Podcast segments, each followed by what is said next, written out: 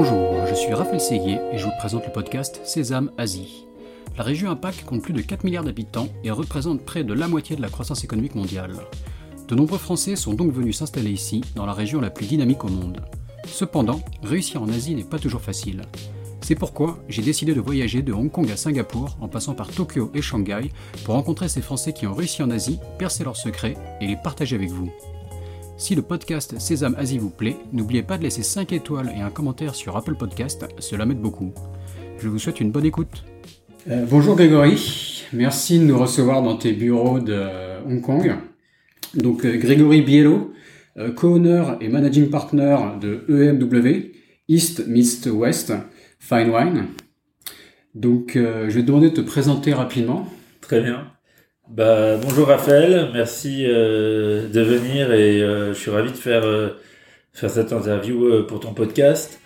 voilà, en fait, je m'appelle Grégory, j'habite en Chine, enfin maintenant à Hong Kong, mais depuis 20 ans. Et en fait, j'ai monté une boîte d'importation, de distribution de vin avec mon associé Edouard Duval qui lui est toujours basé à Shanghai et qu'on a monté il y a 17 ans et qu'on a monté, nos premiers bureaux étaient à Shanghai et on s'est beaucoup développé. Donc euh, en 2008, avant les, les, Jeux Olympiques, on a monté des bureaux à Pékin, puis à Shenzhen, à Canton et à Chengdu. Et il y a sept ans, je suis parti à Hong Kong pour monter les bureaux de Hong Kong et Macao. D'accord. Et et en fait, l'idée, ça a toujours été de d'importer des des vins plutôt des maisons familiales, ce qu'on dit euh, boutique wineries, et pas seulement françaises, mais des vins euh, qui viennent de euh, partout dans le monde, donc de 15 différents pays. D'accord, 15 pays, très bien. Donc si on reprend depuis le début, donc toi tu arrivé à Shanghai, tu as fait des études à Shanghai au début, c'est ça? Tout à fait. En fait, moi j'ai étudié, enfin dans le cadre de mon école de commerce, donc le, le SR le, avec le programme CESEM, donc où j'avais fait deux ans en, en France, à Reims, et euh, trois ans en Chine. Donc normalement pour les autres pays c'était deux ans, mais pour la Chine vu qu'il fallait apprendre le chinois, j'ai eu un an euh, où j'ai fait que du chinois, donc dans l'université de Tongji. Et après, euh... c'est une des deux, une des, facs les plus connues à Shanghai. Il y a, il y a Fudan, Tongji, c'est une des meilleures facs, c'est ça? Tout à fait. Bah nous on était, on était vraiment le, le premier, euh, premier ou le deuxième, euh, le, le, la deuxième session à partir en Chine. Et, euh, et c'est vrai que c'est, on est vraiment parti à l'aventure et euh, donc un an que du chinois, c'était assez dur. C'est ce que j'ai dit parce que c'est assez rare pour des gens de notre génération d'avoir commencé par les études en Chine avant de, parce que maintenant ça devient vraiment courant de faire des études en Chine, mais de notre génération, j'en connais assez peu qui ont fait leurs études avant de faire du business en Chine. Tout à fait, donc c'est vraiment, enfin c'est une grande chance pour moi parce que je pense que euh, on était euh, des pionniers à l'époque à venir en Chine pour pour étudier le chinois et c'est vrai que on se rend compte aujourd'hui que le, le, chinois est de plus en plus populaire euh, à l'école. Euh, euh, je vois mes neveux, mes nièces, ils, étudient le chinois dès l'âge de 12 ans. C'est un peu nous, à l'époque, les meilleurs élèves, ils faisaient de l'allemand. maintenant, ils font du chinois. Et en fait, c'est extrêmement difficile parce que je me rappelle, nous, on avait deux, pendant deux ans à Reims, on avait six heures de, de chinois. Et je dois dire qu'on avait un professeur, Monsieur Han, qui était très sympa parce qu'on arrivait à faire des dialogues, où es-tu, t'es dans la cuisine. Et euh, j'ai compris dès le premier jour en Chine que c'était incompréhensible. Parce que c'est vrai qu'il y a un accent, et bon, comme beaucoup de langues, il faut habiter dans le pays pour euh, pouvoir le parler. Et arriver, arriver à le comprendre, arriver à se faire comprendre au début. Euh, quand tu prends des cours en France, c'est une chose. Mais quand tu arrives en Chine, tu comprends qu'il faut à la fois vraiment bien prononcer le pinyin, plus mettre les intonations euh, correctement, donc c'est pas c'est pas évident quoi. Et c'est vrai que j'ai beaucoup d'amis qui sont arrivés en Chine, qui, qui sont même mariés avec euh, avec des chinoises, qui ont qui arrivent à se débrouiller, mais euh, qui arriveront jamais à avoir un niveau supérieur parce que quand ils sont arrivés en Chine, ils ont commencé à travailler très dur. Et ici, c'est vrai que personne compte ses heures. Et, et c'est très compliqué d'apprendre cette langue sans pouvoir euh, l'écrire, le lire et euh, connaître les caractères, parce que dans ces cas-là, on va toujours stagner à un niveau. Euh, il faut, s'y consacrer au début, pas à plein temps, mais presque. Quoi. C'est idéalement. Quoi. on a déjà un boulot. C'est, je pense que c'est la, la seule, la seule façon de vraiment apprendre cette langue, parce que c'est vrai que c'est c'est quand même beaucoup plus difficile que qu'apprendre l'anglais ou l'espagnol pour. Ah bah c'est totalement différent quoi. C'est un. Exactement. C'est une langue extraterrestre quasiment quoi. Et en plus, je rajouterais que euh, je pense que bah, de toute manière, plus on vieillit, plus c'est dur d'apprendre une langue. Faut qu'on est quand, quand on est jeune. Moi, j'avais 20 ans. On est on est on apprend plus facilement. En mm. gros, moi, je donne l'exemple. Euh, faut apprendre un mot euh, cinq fois, euh, cinq fois quand quand vous avez 20 ans pour l'oublier cinq fois et vous l'apprenez. Aujourd'hui, j'en ai 40. Euh, je vais devoir l'apprendre 15 fois ou 20 fois et pour l'oublier 15 fois, 20 fois pour le retenir. Donc, je pense que euh, faut l'apprendre jeune, il faut essayer de partir jeune en Chine, en immersion, pour, euh, pour pouvoir le, le maîtriser. D'accord. Et toi, toi ton, niveau, ton niveau de chinois est comment? Et comment est-ce que ça t'a servi dans les affaires? Ben, en gros, euh, moi, mon niveau de chinois, c'est euh, j'ai le niveau 6 du HSK, donc c'est Ranyu Shopping Cashew, c'est un espèce de TOEFL chinois. Donc je serais pas du tout capable d'avoir aujourd'hui, en toute honnêteté. Mais je parle plus ou moins couramment, j'arrive toujours à m'exprimer à parler, ce que soit avec mes équipes ou euh, ou à comprendre euh, euh, ce qui euh, comprendre la télé, la radio, etc. Mais euh, j'arrive plus du tout à écrire. Enfin déjà même à l'époque, à mon plus haut niveau, je devais écrire comme un gamin de 6 ans. Donc j'ai jamais été. Écrire à la main ou oui, à la main. Ah, à la main. et même euh, c'est vrai que euh, enfin, ça fait 17 ans que j'ai fini mes études et depuis que je travaille, j'ai toujours une assistante euh, pour m'écrire euh, quelque chose en chinois. J'arrive à reconnaître les caractères, mais hmm. je n'utilise plus du tout l'écriture. Mais j'ai les bases, j'arrive à lire plus ou moins, enfin les caractères faciles. Quoi. Mais ça, c'est vrai que j'ai beaucoup perdu parce que j'ai pas du tout pratiqué. Mais donc, ça, tu trouves que ça, quand même, ça a été clé dans, dans bah, c'est c'est c'est une clé principale dans mon succès parce que c'est vrai que je pense que pour beaucoup d'étrangers qui arrivent en Chine, il y a vraiment un gap de compréhension euh, avec les les Chinois, les équipes, et souvent euh, euh, ce gap se disent bon bah ils sont nuls, ils comprennent rien, et au contraire ils sont très très smart, ils comprennent beaucoup de choses, et quand on comprend pas la langue et quand on comprend pas ce qu'ils se disent entre eux, c'est je pense que c'est beaucoup plus difficile de de réussir en Chine. Quoi Aujourd'hui, c'est quand même différent parce que les jeunes chinois, ils parlent très très bien anglais. Mais quand même, je pense que c'est un avantage euh, essentiel. Enfin, un chinois qui arriverait en France et qui parlerait pas français, il aurait zéro chance. Donc, euh, je vois pas que, je pense que... Et pour me faire l'avocat du diable, enfin, je suis 100% d'accord avec toi, mais est-ce que parfois tu peux te dire qu'il y a un côté un peu ambivalent où, tu vois, quand tu parles en chinois pendant une négociation, bah forcément, tu vas moins parler bien chinois que ton, euh, ton adversaire, que la personne en face. Alors que quand tu parles en anglais, souvent tu vas mieux parler anglais que tu vois. Donc est-ce que parfois on peut pas se faire un peu dominer, tu vois Est-ce que ça, dépend euh, des situations. Moi je je trouve que souvent avec euh, avec mes équipes, bon avec qui je travaillais euh, tout le temps, c'est très important de parler pouvoir parler en chinois avec eux même si des fois ils vont pas ils vont on va switcher en anglais s'ils parlent mieux anglais et souvent les meetings sont quand même en anglais mais des fois quand ils parlent entre eux c'est en chinois de comprendre ce qui se passe. Hmm. Après c'est vrai que quand on va voir des clients, des distributeurs euh, dans des villes secondaires, etc. Le côté euh, étranger qui parle pas chinois, c'est vrai que c'est pas mal d'en jouer parce que euh, c'est c'est un peu folklorique et c'est vrai qu'ils aiment ça. mais je pense que je pense que de moins en moins on a affaire à cette à ces situations. D'accord. Ok. Donc pour reprendre la chronologie, donc Shanghai, tu fais ces études directement, t'enchaînes sur. Euh, en fait, moi, je fais mes études à Shanghai. Directement, je, je pars en Chine. Le stage de fin d'études, je le fais dans le vin. Donc, je travaille chez euh, ASC, qui était euh, à l'époque le, plus grand distributeur en Chine.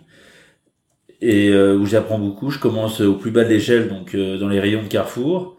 et puis, il me propose mon premier travail donc de sales exécutif. Je deviens sales manager euh, senior sales manager et après deux ans et demi, j'appelle mon copain Edouard qui est champenois, qui avait fait les mêmes études que moi mais qui était parti euh, aux États-Unis et euh, qui, qui aimait beaucoup la Chine, qui était venu me voir une ou deux fois et euh, et on, monte IMW donc East Midwest. À l'époque c'était une joint venture donc avec une partenaire chinoise, c'était obligatoire. Mm-hmm. Il n'y avait plus pas de Wi-Fi donc d'investissement 100% étranger en Chine. D'accord. Depuis, euh, notre associé chinoise est sortie de la société il y a, il y a une dizaine d'années. Et euh, c'est une JV qui s'est bien passée. Très bien passée, très bien passée, parce qu'elle était, euh, elle importait déjà le champagne de mon associé et euh, elle avait vraiment besoin d'aide, de soutien, que ce soit financier et aussi euh, euh, sur le terrain. Et moi, c'est vrai que je travaillais chez ASC, donc je connaissais très bien le marché local. Edouard, lui, connaissait très bien les, le vin, parce que bon, déjà, il vient d'une famille viticole. Plus, il avait fait un master de vin, l'OIV. Donc, c'est vrai que le partenariat était était était parfait à, à ce moment-là. En plus, euh, il n'y avait pas beaucoup de concurrence à cette époque-là. Mhm. On parle de euh, 2000, 2004, 2005. Et, et du coup, euh, il y a eu vraiment une grande opportunité. Moi, je me rappelle qu'il y avait que des grandes marques euh, euh, très commerciales. Et nous, on arrivait avec un portfolio qui était plus un peu plus boutique. Et, et c'est vrai que pour ça, la Chine, on avait 25 ans. La Chine nous a vraiment euh, euh, toutes les opportunités. On les a vraiment pris au sérieux. C'est vrai que je pense qu'en Europe, en France, euh, un, gamin de 25 ans qui commence une boîte, ça aurait été beaucoup plus difficile de faire ce qu'on a ce qu'on a fait nous à cette époque. D'accord. Et donc ça commence. Donc le marché a pas mal évolué. Donc dans le dans le, dans le domaine du vin, on parle du hand trade, c'est ça? Bah en fait, au début, on faisait beaucoup de hand trade. Aujourd'hui, tu, peux juste redéfinir un peu le hand trade.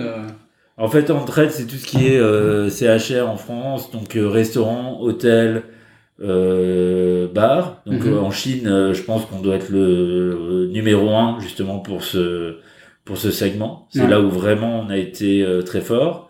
Moi, c'est vrai qu'à Shanghai, je connaissais euh, beaucoup de clients et on m'a beaucoup aidé au début. Et, euh, et après, on avait vraiment un portfolio qui était euh, qui était fait pour eux. Et la clé de notre réussite au début, c'est vraiment un niveau de service euh, extrêmement euh, poussé, c'est-à-dire euh, bien sûr avoir du stock de toutes les références qu'on avait, mais on imprimait les wine lists, donc on avait des designers sur place, on faisait des trainings, donc des, des formations. Euh, après trois ans, on, est, on avait le diplôme WSET, donc on offrait carrément des diplômes euh, anglais de WSET. Et on livrait pour euh, 300 RMB, donc pour 30 euros pour trois bouteilles, euh, on livrait. C'est vrai que les coûts de livraison étaient étaient très bas à l'époque, donc euh, vraiment un niveau de service très très poussé. C'est ce que la Chine avait besoin à cette époque, et c'est comme ça qu'on a qu'on s'est développé à une vitesse euh, incroyable. D'accord. Donc euh, dès la première année. Et sur- surtout sur des vins français au début? Euh, au début, c'était, euh, bah, elle, elle avait beaucoup de vins euh, chiliens, australiens, etc. Donc, euh, mais après, nous, on a beaucoup développé, bien sûr, le portfolio français et italien au début. Ouais. Et après, euh, petit à petit, on a, on a développé euh, l'Espagne, le Chili, l'Australie, la Nouvelle-Zélande, euh, et, euh, et on s'est retrouvé à, à bosser pratiquement avec euh, les meilleurs vignerons de chaque différente euh, région euh, mondiale et on couvre euh, tout le globe. On avait des vins d'Afrique du Sud, d'Allemagne, d'Autriche. Avec aussi des problématiques de taxes, c'est ça? Il y a des niveaux de taxation différents selon l'origine des, des vins? Ouais, c'est une très bonne question parce qu'en fait, on parle beaucoup de free trade agreement et euh, en l'occurrence, l'Europe, donc les vins français et italiens, payent 48% de taxes euh, aujourd'hui.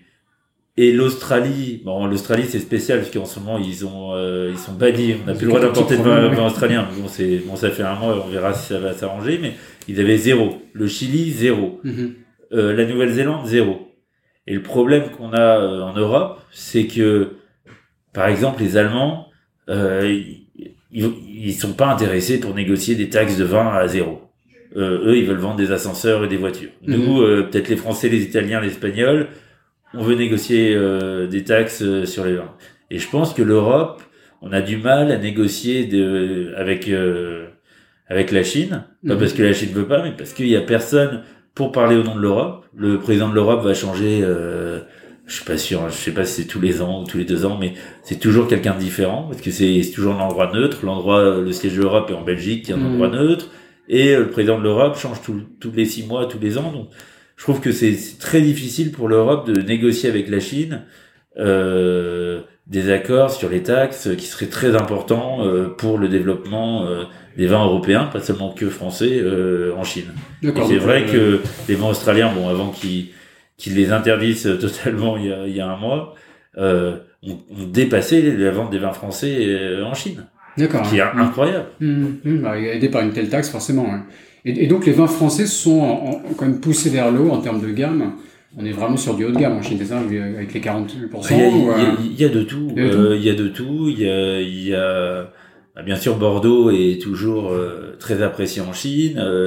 les grands crus, mais je dirais que les Chinois se sont euh, pris d'amour pour le vin comme euh, un produit, je dirais, euh, romantique, cool. les jeunes vont boire du vin. Alors que c'est vrai qu'en Europe, c'est plutôt les jeunes boivent plus des cocktails et c'est plus la vieille génération qui boit mmh. du vin. Donc c'est quelque chose qui, qui, qui, est fashionable, etc. Et, en fait, les Chinois, bon, malgré que on pense qu'ils qu'ils y connaissent rien, etc. Au début, ils le mixaient avec du coca. Ils apprennent très très très vite parce mhm. que ils sont ils sont très modestes. Ils se disent on sait pas, on veut apprendre. Mhm. Et c'est pour ça que quand on fait des formations, on fait payer, c'est toujours rempli. Ils sont vraiment férus d'apprendre et donc ça change très très vite. Et maintenant, je dis pas que tous les Chinois euh, s'y connaissent très bien, mais l'évolution en 15 ans, elle est incroyable. D'accord, ça a progressé quoi, parce que j'ai aussi entendu toutes les histoires de, ouais, de, grands crus servis dans des, dans des verres C'est pour ça que c'est, euh, tu, me parlais euh, quel est euh, les, mythes de ce qu'on croit euh, des Chinois, bah ça c'est exactement euh, quelque chose de totalement faux. Enfin après je ne dis pas tous les Chinois, ils sont un milliard, donc disons qu'il y en a la medium class to high class, il doit y avoir 300, 250 à 300 millions de personnes qui commencent vraiment à savoir ce qu'ils boivent, qui s'intéressent. Un cépage, un merlot, c'est c'est à quel goût euh, Le pinot noir, c'est plus léger. Le pinot noir, c'est en Bourgogne. Il y a même des questions que des Européens pourraient pas répondre. Hmm, Donc, euh, et même à Hong Kong, où le marché est très mature, les gens aiment pas euh, se trop se faire conseiller. C'est je sais ce que je bois. Et alors qu'en Chine, ils sont vraiment vraiment prêts à apprendre et les choses sont en train de changer très très vite. D'accord. Est-ce qu'il y a des, des, un goût chinois qui se dégage? Ils ont une préférence pour bah, certains cépages ou certains pays? Bien sûr. En fait, les, les Chinois, euh, je disais qu'ils aiment le Bordeaux, mais c'est vrai qu'ils aiment les vins euh, plutôt. Euh... Le Bordeaux, c'est peut-être le côté marque, non? Non, pas, pas, forcément, mais ils aiment le Cabernet Sauvignon, donc ils aiment les vins plutôt euh, concentrés, full body, euh, avec beaucoup de tanin, donc ils aiment les vins assez puissants. ils aiment moins le blanc. Pourquoi ils n'aiment pas le blanc ou le rosé? C'est qu'en fait, vous direz en Chine, pour les gens qui connaissent la Chine, en Chine, personne boit froid. Boire froid en Chine, c'est mauvais pour la santé. Donc mhm. euh, aujourd'hui, euh, vous allez boire, euh, vous allez boire, vous allez à un rendez-vous, on va servir un verre d'eau chaude. Mhm. Jamais on va vous servir un, verre d'eau glacée. Mhm. Et c'est lié à la médecine chinoise. Ça a toujours été. Et pour les enfants, c'est donc boire chaud, boire froid, c'est mauvais pour la santé. Donc c'est vrai que vendre des vins blancs, ça a toujours été compliqué en Chine parce que c'est ils boivent pas froid et ils ont peut-être raison donc, euh, parce que c'est leur culture. Et là-bas, en Chine, on boit, on boit pas froid. C'est peut-être le seul pays au monde où on va vous servir une bière tiède. Mais euh, c'est comme ça. D'accord, ok. Euh, et donc, donc l'entreprise, euh, donc elle s'est développée. Vous arrivez d'aller à 200, 200 employés aujourd'hui, c'est ça euh, Un peu moins. On est 160. C'est vrai qu'à un moment on était un peu plus, mais on a beaucoup réduit grâce à à des softwares, des systèmes informatiques. Aussi, on a commencé à, à outsourcer plus euh, la logistique. Donc 160. Euh, donc euh, maintenant on a 160, mais beaucoup plus de, de commerciaux.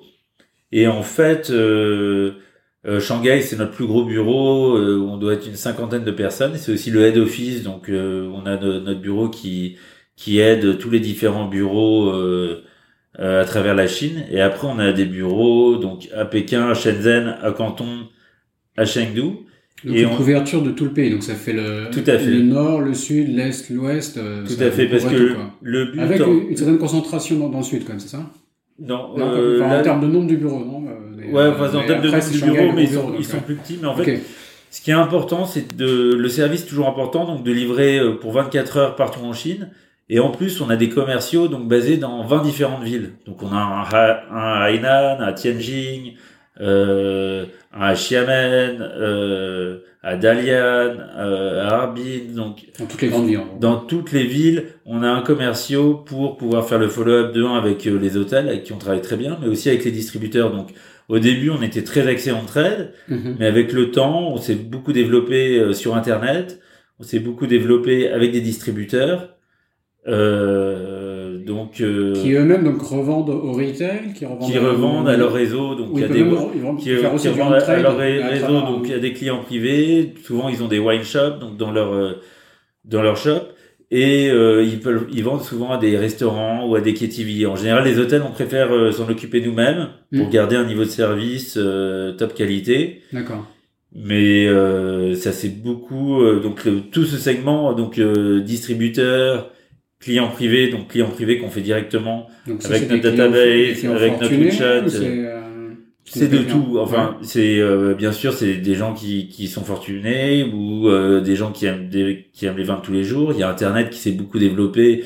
On a vraiment mis un coup d'accélérateur euh, bah, récemment avec le, le Covid où on a ouvert euh, 5 City Mall Shop, où on a développé notre WeChat Shop, on a développé notre website ici à Hong Kong, Wine Warrior. Donc c'est vrai que ça nous a ça nous a poussé à nous vraiment euh, développer tout le tout l'internet, plus les clients privés qui nous achètent régulièrement du vin euh, de notre database. Donc voilà, donc c'est un peu les les segments principaux euh, avec qui on travaille. Le seul segment qu'on où on fait très très peu et c'est un choix, c'est tout ce qui est supermarché. Mm-hmm.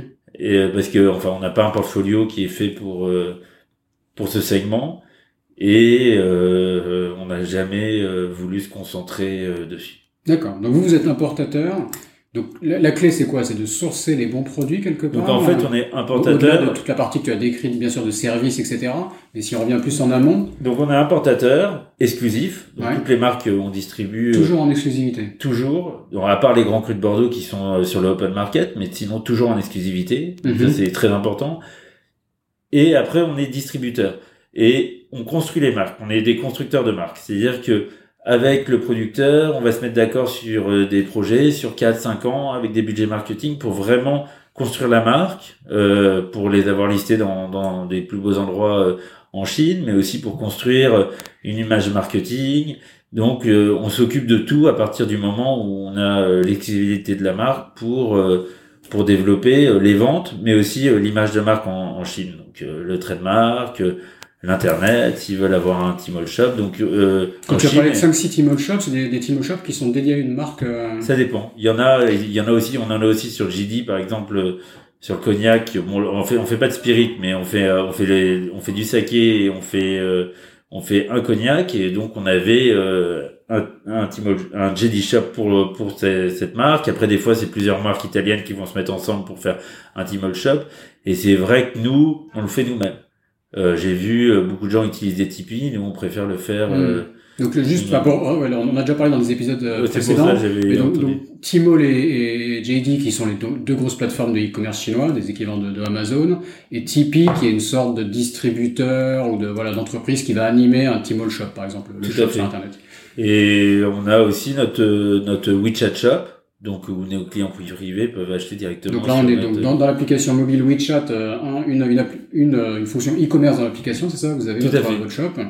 Et, donc comment ça se passe quoi? Enfin, Tmall versus WeChat, pour vous, c'est des... Bah, c'est très différent en fait. Bien sûr, moi je préfère euh, WeChat parce que euh, Tmall prend une commission euh, assez énorme et c'est très très compétitif. Ça marche mhm. beaucoup sur les promotions. Là, bah là c'était 11-11, donc single donc là, faut vraiment, ça marche beaucoup avec les promotions et euh, au final, c'est euh, c'est plus difficile. Euh, enfin, on vend plus facilement, mais c'est plus difficile de gagner de l'argent. Alors que WeChat Shop, c'est c'est plus direct. Donc moi, j'ai je pousse mes équipes à pousser le WeChat Shop. Mais mhm. Sachant qu'il faut, aussi, il faut aussi driver du trafic sur le WeChat. Donc, Tout à fait, mais bon, le trafic, ça se passe un peu comme, enfin, comme une plateforme. Mais le, le trafic, on peut le, on peut le, le développer nous-mêmes en demandant à nos clients euh, quand on fait des, des, des événements d'acheter directement sur le shop et donc euh, sans forcément, etc., sans forcément faire euh, faire de la pub, etc. Et tout ce qui est influenceur, etc. Ça Bien euh, sûr, bah, oui, il y en a qui sont euh, qui sont très euh, très forts. Il y a Lady Penguin par exemple, mais ces influenceurs, ça ça coûte une fortune. Euh, de travailler avec eux et on essaye, euh, on essaye d'éviter ou on essaye d'être malin et de travailler avec des gens qu'on connaît ou qu'on a été introduit. Parce que la rentabilité est pas évidente au final, le prix que ça coûte, euh, des grosses audiences, mais ça peut être rentable, mais c'est c'est un pari. C'est un pari, d'accord. Donc ça coûte très cher, ça coûte très cher, donc ça peut marcher et comme ça peut ne pas marcher et vous coûter de l'argent même si vous vendez x mm. amount of bottle. Et c'est vrai que sur euh, Tmall, c'est vrai que les vins euh, qui sont vendus sont en général à des prix très très bas. Euh, donc, euh, des, ouais, faut, faut, c'est toujours un risque de bosser avec ces influenceurs. Et donc, donc cette croissance de l'e-commerce, c'est un changement de modèle parce que on vient d'un ancien modèle où vous aviez des, des distributeurs, même des sous-distributeurs, donc où il y avait pas mal de, d'une chaîne avec pas mal de, de maillons.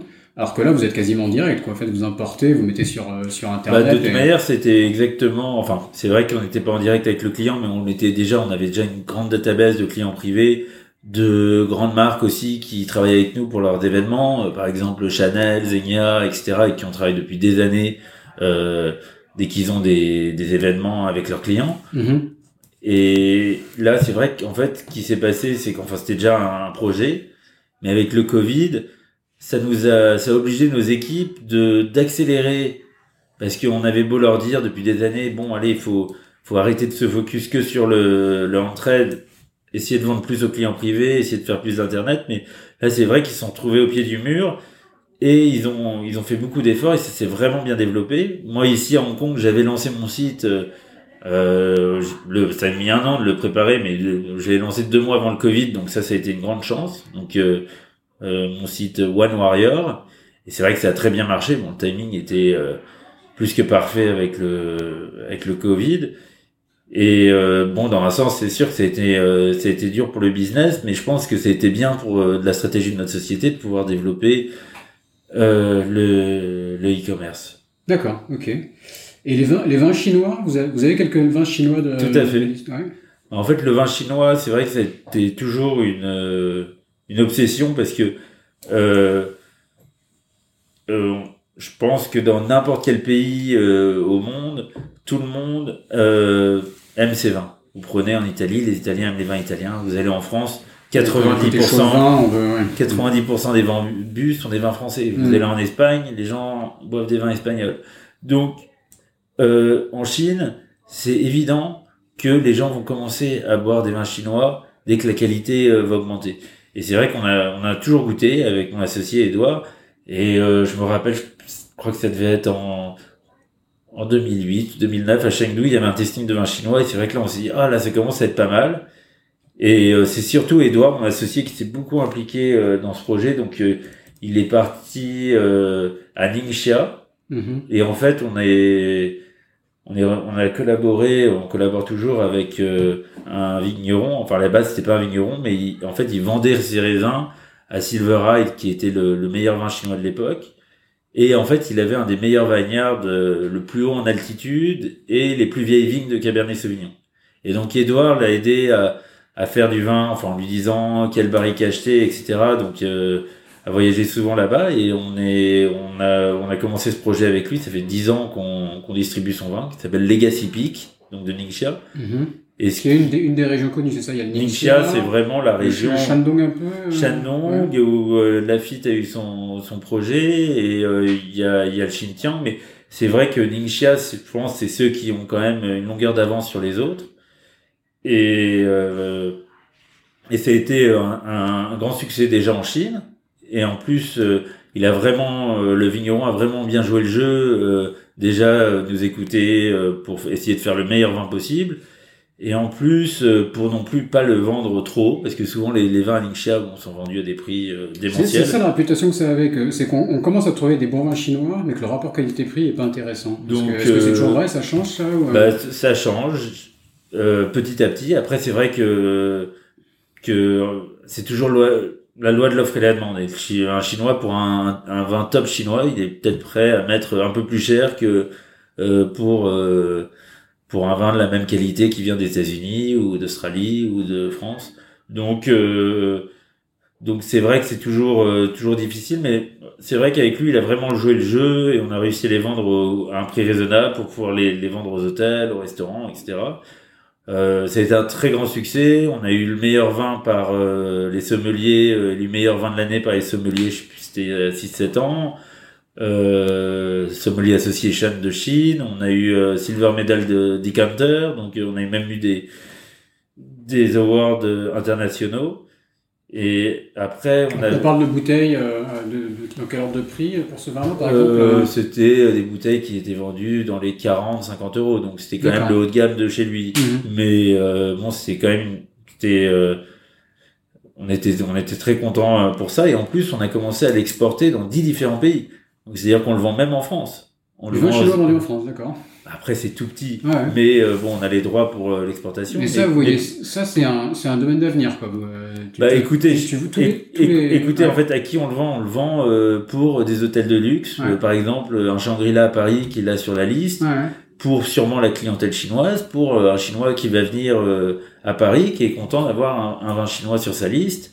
Et je pense que euh, c'est quelque chose qui va se développer avec euh, euh, le nombre de restos chinois que vous avez dans le monde, toute la diaspora chinoise que vous avez, vous avez en- au mondial. Mhm. On en vend à Singapour, on en a vendu aux États-Unis. C'est encore une fois, c'est pas des grandes quantités, mais euh, c'est le début. Et euh, regardez, vous allez en France dans un resto chinois, quelle bière vous buvez? Ah ouais, la Qingdao, quoi. c'est- Voilà. Donc, Ouais. euh, donc je vois pas pourquoi Non, non, dans, logique, dans ouais. 5 ou 10 ans, les gens dans un restaurant chinois, quand les vins chinois vont arriver euh, une qualité très correcte, ils vont pas boire euh, des vins chinois dans un resto chinois. Comme un vin italien à Paris, vous allez boire un, un Chianti ou un vin italien. Donc il n'y a pas de, il y a pas de raison. Ouais, ouais, donc, donc toutes les toutes les conditions sont réunies pour faire du bon vin chinois. C'est un énorme marché.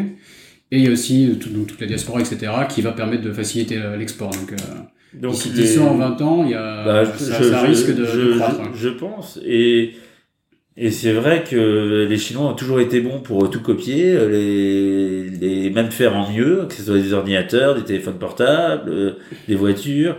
Mais c'est vrai que pour le vin, c'est un domaine où ça demande du temps, parce que Mhm. les vignes ont besoin de prendre de l'âge, et c'est pas euh, en un ou deux ans que vous allez réussir à faire un grand vin. Donc ça, ça met plus de Mhm. temps. Est-ce que c'est pas un peu l'image du whisky japonais euh, Ah oui, Non, c'est- tout à fait, mais il y a aucun doute que avec le temps et euh, avec la taille du pays, avec tous les différents climats, les différents sols, qu'ils arrivent à, à faire du- des très grands vins. D'accord. Ok. Donc, euh, Donc on a dit donc l'entreprise donc 160 employés sur toute euh, toute la Chine, euh, Hong Kong y compris. Euh, une couverture d'à peu près toutes les toutes les différentes verticales, enfin du on trade à l'ensemble du marché est couvert. C'est c'est quoi C'est ça reste vraiment axé Chine? Vous n'avez pas la- l'ambition spécialement de vous étendre sur le reste de l'Asie? euh, non, sont les on a, donc on a dit que c'est aussi de l'e-commerce comme euh, grande euh, comme, comme quelque chose qui va, qui va en fait, il y a, on veut pas du tout euh, s'étendre dans d'autres pays euh, en Asie. C'est vrai qu'on a souvent pensé, souvent proposé, mais la Chine est euh, tellement grande et a tellement de potentiel que euh, on veut continuer à rester euh, focus euh, sur la Chine. Bon, on a ouvert Hong Kong et Macao. Euh, pourquoi? Parce que déjà Hong Kong et Macao, bon, on appelle ça Greater China, et euh, ça avait vraiment du sens dans le sens où il y avait beaucoup de groupes hôteliers qui avaient le même programme à Hong Kong et en Chine. On avait beaucoup de partenaires avec qui on travaille, des marques qui voulaient euh, qui, qui voulaient travailler aussi avec nous à Hong Kong. Et euh, aujourd'hui, euh, on a on a 80% de notre portfolio qui est le même en Chine et Hong Kong, donc ça avait vraiment du sens. Alors qu'à Singapour, les marques, euh, par exemple, avec qui on travaille, travaillent déjà avec un autre importateur, sûrement pas euh, forcément envie de, de changer. Nous, on pense que le, le grand potentiel, et c'est évident, il est en Chine. Après, euh, pour les les axes de développement, pour nous, il y a bien sûr le e-commerce qui est un grand axe de développement et on va continuer à, à en faire de plus en plus et à faire des programmes pour essayer de se développer euh, sur le e-commerce, soit en Chine continentale et Hong Kong. Hong Kong, c'est plus sur euh, sur euh, assez classique, comme on a en Europe avec Facebook, Instagram et euh, des niveaux pub et des websites euh, un peu plus euh, un peu plus normal et en Chine avec Tmall, JD et plein d'autres plateformes avec qui on travaille en Chine et un autre segment où on veut vraiment se développer c'est le saké parce Mhm. que il y a il y a deux ans euh, euh, on a des partenaires japonais qui ont investi dans notre euh, société et justement pour développer ce projet euh, saké parce que je pense que le saké a un grand potentiel en Chine. Et aujourd'hui, enfin il y a deux jours, d'ailleurs, il y a eu un free trade agreement pour, je sais pas si vous avez lu, mais pour tous les produits asiatiques avec free trade d'ici quelques années, ils vont passer à 0%, donc le saké sera plus taxé en Chine. Et euh, le saké, c'est c'est un alcool qui les Chinois sont très sensibles au saké beaucoup plus que nous en Europe, où les gens pensent que c'est c'est euh, très fort en alcool alors que c'est à 3-4 degrés de plus que le vin. Et c'est vrai que c'est des caractères chinois, enfin japonais, mais les caractères japonais et chinois se ressemblent beaucoup. C'est des régions euh, qui sont, euh, si vous dites Kyoto à un chinois, il sait exactement où c'est, alors qu'un européen, il ne va pas forcément savoir où c'est sur mm. une carte, donc ils se reconnaissent très facilement. C'est de l'alcool de riz. Et le dernier point, c'est que la nourriture japonaise est la plus appréciée en Chine. C'est là où vous avez le plus de restaurants à part bien sûr que les restaurants chinois, c'est les mmh. restaurants japonais. Comme nous en France, c'est les restaurants italiens. Donc la cuisine a toujours été un vecteur pour accélérer euh, le le business du vin ou des alcools euh, dans les restaurants. Donc je pense qu'il y a, il y a un énorme potentiel et, euh, et c'est vrai que c'est Internet et le saké, c'est vraiment les deux axes de développement pour nous. Et pour le saké, c'est, enfin, pourquoi est-ce qu'ils ont fait appel à vous? C'est des Japonais qui appellent des Français pour entrer en Chine? Bah, en fait, euh, pourquoi, pourquoi? Parce que euh, on a un réseau de distribution euh, assez unique. Que ce soit en Chine ou en Hong Kong, Macao, il n'y a pas un casino, il n'y a pas un restaurant, enfin pas un hôtel avec qui on travaille pas. On a une très très bonne réputation. Donc je pense qu'on était les mieux placés pour pouvoir développer ce business saké euh, et euh, parce qu'on connaît les clients et on va pouvoir savoir comment les, former et on va pouvoir les éduquer sur le sur le saké. Donc je pense qu'on était un bon euh, un partenaire idéal pour eux. D'accord. Et c'est un peu, est-ce que si je me trompe pas, on a parlé d'ASC Fine Wine, qui était aussi un gros, donc un gros acteur en Chine, Tout à fait. qui s'est fait racheter par Suntory aussi dans toute la chinoise. Donc est-ce que il y a une, logique similaire Japonaise, ouais, aussi, japonaise, japonaise, pardon. Euh, bah, c'est, enfin, je trouve que c'est un peu un, un, hasard. Et c'est vrai que. Vous êtes concurrent direct quelque part avec ASC. Tout à fait, euh, tout à fait. Mais enfin, ASC, contrairement à nous, la différence, c'est que ASC, c'est, un très très grand succès euh, en Chine. Mais ASC euh, fait plus euh, des marques qui sont euh, très connues. Ils font mhm. aussi beaucoup de, de retail que nous on fait pas. Donc, disons qu'ASC sont, sont sont meilleurs sur le retail et nous on est peut-être meilleurs sur le on-trade. Mhm. Et c'est vrai que le partenariat avec Santori a été euh, aussi euh, très axé euh, spirit, spiritueux. Donc c'est là où ASC a développé toute la gamme de whisky japonais avec Santori. Ça n'a jamais été sur le saké. D'accord. Donc c'est un peu un hasard, c'est différent, mais c'est c'est peut-être ils ont peut-être eu la même logique que nous 7-8 ans avant, mais plus sur le sur le whisky japonais. Mais c'est vrai que le whisky japonais aujourd'hui, bon, euh, c'est un succès incroyable. Mais pourquoi? Parce que euh, y a, ça marchait pas du tout pendant 10 ans, donc ils en ont pas produit pendant 10 ans. Donc il y, a un manque euh, de production, donc c'est introuvable. Donc c'est pour ça que les prix ont doublé, triplé mmh. et, et qui sont revenus euh, hors de prix. D'accord, ok. Qu'est-ce, quel conseil tu donnerais à un vigneron français qui, qui veut rentrer sur le marché chinois? Bah, c'est déjà c'est c'est vrai que c'est c'est c'est c'est pas facile parce que c'est vrai qu'il y a il y a beaucoup de, de vignerons qui, qui essaient de venir en Chine et des fois je me dis euh, on peut taper à votre porte et vous euh...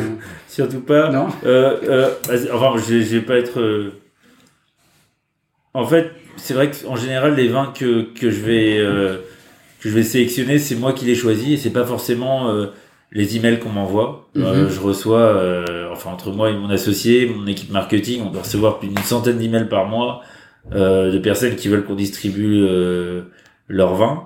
Donc, et c'est vrai qu'en général, euh, on a un portfolio très complet et par exemple, on essaie jamais d'avoir de doublons. Si j'ai un prosecco, je vais pas avoir un autre prosecco. Si j'ai un, un vin, un Sancerre, je vais pas avoir un deuxième Sancerre. Ça me sert à rien d'avoir deux marques et, on a des relations très fortes avec les vignerons avec qui on mhm. travaille. Donc, nous aujourd'hui, on va rajouter une ou deux marques par an et c'est euh, dans une petite région où on veut rajouter, ou c'est vraiment une marque qu'on a décidé d'arrêter et on veut la remplacer. Donc c'est euh, c'est vrai que le portfolio est assez stable et on on le change pas beaucoup. Euh, euh, à moins que, que vraiment on trouve que quelque chose qui, qui va apporter quelque chose à notre portfolio.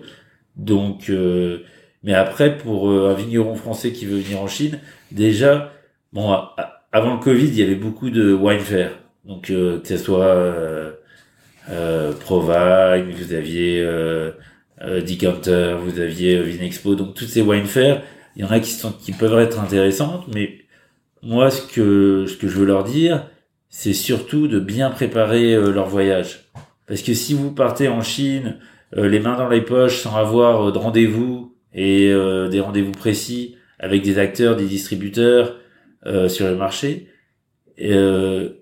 souvent ça va vous coûter beaucoup d'argent et finalement vous allez pas réussir à, à faire euh, à faire du business. Donc c'est euh, et vous allez rentrer un peu frustré etc donc mmh. moi je... comme toujours quoi. Sur un salon il faut préparer ses rendez-vous à l'avance. Faut, faut, exactement. faut donc pas compter sur le hasard. Le hasard c'est le bonus quoi mais il faut non mais c'est vrai qu'il y, a, il y, a beaucoup de régions qui sont actives euh, Bordeaux est très active la, la Bourgogne qui essaye de de faire des, des actions qui vont peut-être inviter des vignerons, même si vous invitez, vous allez quand même avoir des frais extérieurs. Et euh, c'est vrai que j'ai souvent vu des vignerons euh, rentrer euh, un peu frustrés parce que il n'y a pas non plus beaucoup d'acteurs. Il y en a, il y en a même plein de nouveaux qui, qui, qui vont être spécialisés dans une région spécifique en Chine, à, à, Guangzhou, à Shenzhen, à Xiamen. Mais faut euh, faut être préparé et euh, faut rencontrer les bonnes personnes parce que sur un salon c'est il y a très peu de chances de de réussir son coup si vous n'avez pas bien préparé. Est-ce qu'au euh, niveau de leurs produits ou du marketing, il y a des choses à prendre en compte pour le marché chinois?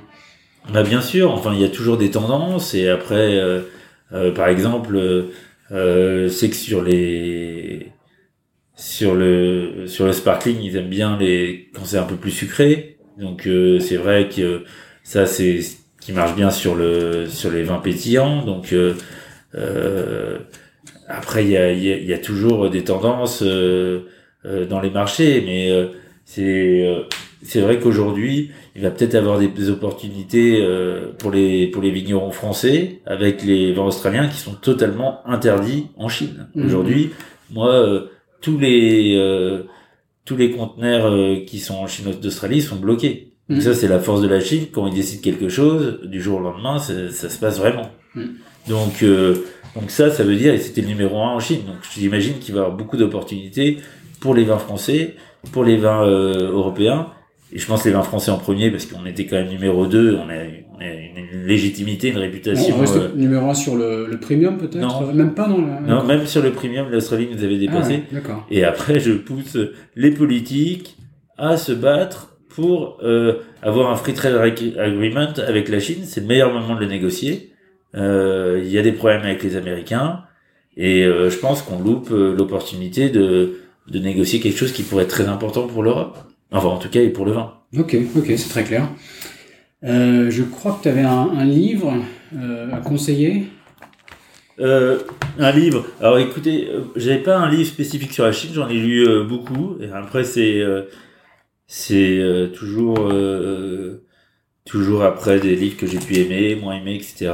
Et mais un, un, livre que que en plus en management que que j'ai que j'ai beaucoup aimé, qui m'a beaucoup aidé, qui m'avait été conseillé par mon associé, qui s'appelle The Carrot Principle. En fait, c'est un livre de management. C'est comment motiver ses équipes. Euh, euh, euh, en Chine, enfin avec la carotte, mais enfin c'est pas du tout. Euh, mais en gros, c'est vrai qu'en Chine, le plus gros challenge qu'on a toujours eu, c'est euh, le HR. Comment, euh, et surtout quand on était en pleine croissance dans les années 2000, comment trouver euh, les bons éléments, comment les les garder également, les ouais, les tuer et surtout les garder parce que c'est vrai qu'après un an, si quelqu'un est fort, tout de suite on va lui proposer un pont en salaire et ça c'était un livre excellent pour comment motiver ses équipes, comment manager euh, manager ses équipes. C'est pas un livre sur la Chine en l'occurrence, mais je trouve que ça s'adaptait très bien. C'est par exemple, si vous voulez donner quelque chose, un défaut à quelqu'un, quelque chose de négatif, euh, il faut donner trois points positifs. Sinon, il va pas écouter euh, ce qui est positif. Donc c'est c'est plein de petites astuces de management. Fêter les anniversaires de, de toutes ces équipes. On fait toujours tous les anniversaires. C'est des petites choses qui font que on crée vraiment une famille et, et on essaye de garder nos éléments les plus importants, pas seulement grâce à l'argent. Parce que c'est vrai que sinon c'est impossible et, et je dis pas que ça a marché à 100%, mais je pense qu'avec les années, on était bien meilleur pour justement euh, garder nos, nos staffs. Et j'ai, j'ai, quelques personnes qui sont quelques managers qui sont avec moi depuis euh, 10 ans, même 15 ans. Donc 10 ans, j'en ai euh, une dizaine, 15 ans, j'en, ai deux. Mais euh, bon, la boîte a 16 ans, mais enfin deux autres que moi et Edouard. Mais en gros, je, je pense que c'est c'est tout ce qui est management, je pense, qui est, qui est très important en Chine. C'est très frustrant parce qu'on se retrouve à reformer des gens et on, on se dit toujours que si j'avais eu euh, la même équipe depuis le début, on aurait fait encore mieux. D'accord. Euh, pour conclure, donc la, la, la, question que je pose à, à, chaque fois à la fin, donc est-ce que tu as une astuce pour, pour hacker la Chine? Euh, Déjà pour, euh, pour hacker la Chine, moi je pense que euh, bah, je l'ai dit au début, mais euh, c'est il faut euh, s'approprier la culture. Euh, enfin, moi, je pense, dans mon cas, c'est parler chinois, mais pas forcément que parler chinois, mais vraiment essayer de comprendre leur point de vue et pas se dire, ok, ils sont ils sont différents. Il y a beaucoup d'étrangers qui arrivent, ah, ils sont bêtes, ils comprennent rien. Et c'est vraiment essayer de comprendre, même si vous parlez pas le chinois, de comprendre quels sont leurs points de vue et pourquoi ils pensent comme ça. Donc, je pense que vraiment faire un effort euh, de compréhension des personnes. Et ça, je pense, c'est décisif parce que ça va vous permettre euh, vraiment de comprendre euh, leur état d'esprit et pourquoi ils veulent faire quelque chose comme ça. Donc, bien sûr, écouter, s'adapter. Et, la deuxième chose que je pense qui est très important aujourd'hui en Chine, c'est et peut-être c'était pas le cas il y a 10-15 ans, mais c'est de se mettre dans un business où, en tant que Français, vous avez une vraie légitimité. Moi, c'est vrai que j'ai de la chance avec le vin parce que euh, c'est vrai qu'en tant que Français, vous apportez du vin, vous apportez quelque chose, vous avez de légitimité. Demain, euh, vous voulez faire euh, de l'internet, euh, de la communication.